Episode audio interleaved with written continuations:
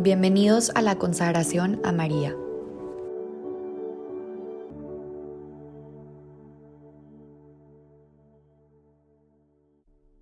En el nombre del Padre, del Hijo y del Espíritu Santo. Amén. Día 28. Los pastorcitos se encuentran con María, Nuestra Señora de Fátima. La aparición de María a los pastorcitos Lucía, Jacinta y Francisco llegan a un momento histórico en el que había poca esperanza en el mundo, pues precisamente era la Primera Guerra Mundial.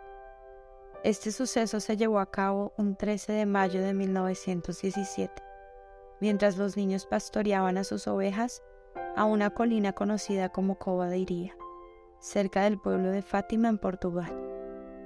Los pastorcitos vieron a una mujer hermosa, más radiante que el sol, vestida de blanco con un rosario en las manos. La mujer les dijo, no teman, no les haré daño.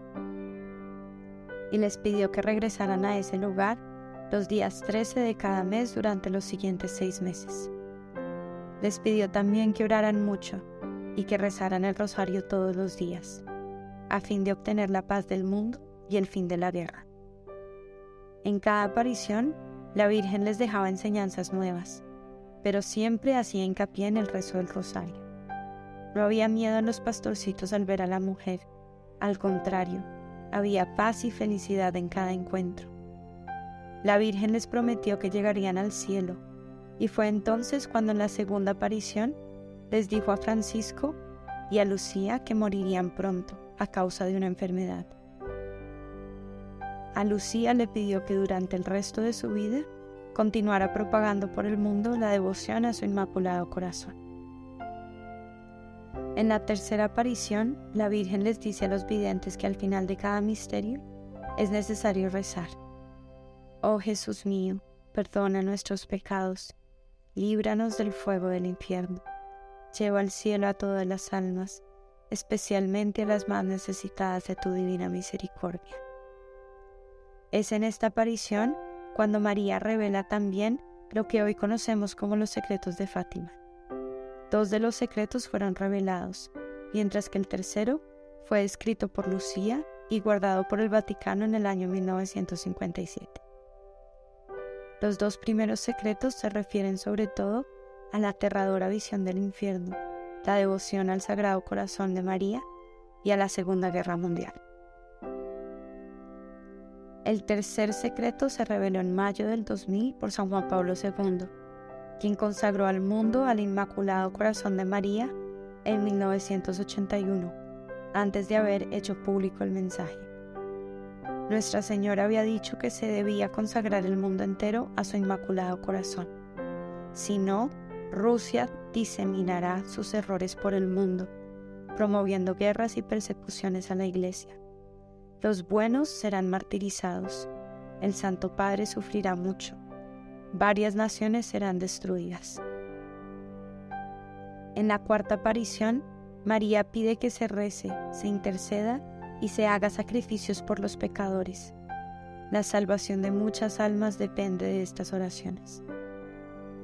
Los niños cumplieron las peticiones de María, pero a causa de muchos que no creyeron en estos mensajes, fueron acusados de mentir y se volvieron prisioneros hasta que confesaran que todo esto era inventado por ellos.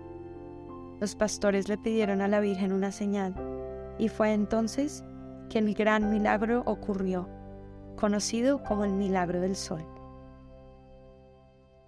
El 13 de octubre de 1917, en la sexta y última aparición, más de 70.000 personas presenciaron este milagro sobrenatural.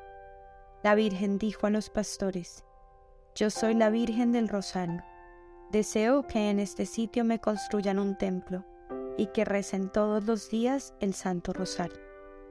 Después de esto, detuvo la intensa lluvia y puso el sol a girar alrededor de ellos. Muchos milagros de sanación y conversión sucedieron en este día.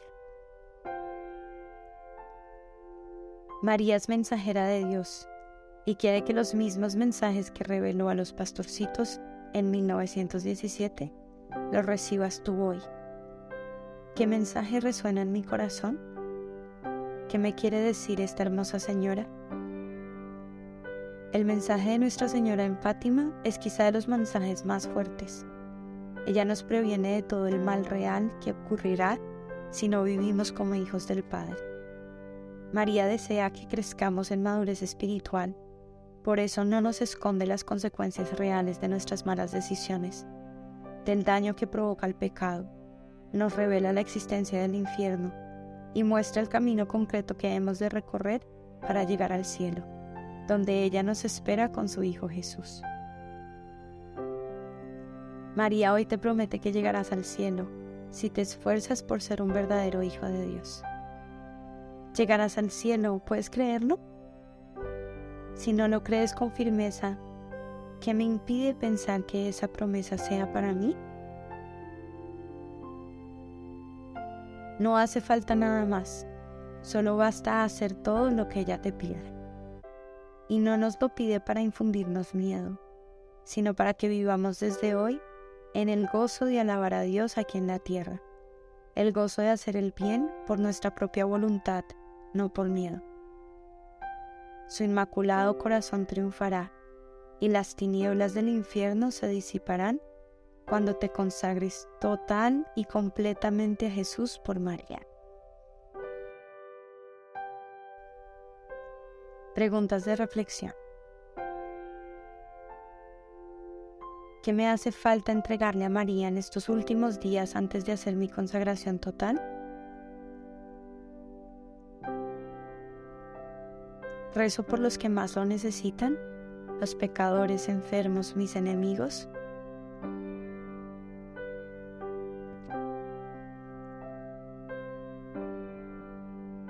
María, hoy quiero reparar mi pecado y el pecado de los demás. Por eso me consagro a ti Quiero ser santo sin que nadie lo sepa, para frenar el mal en el mundo y acrecentar el amor.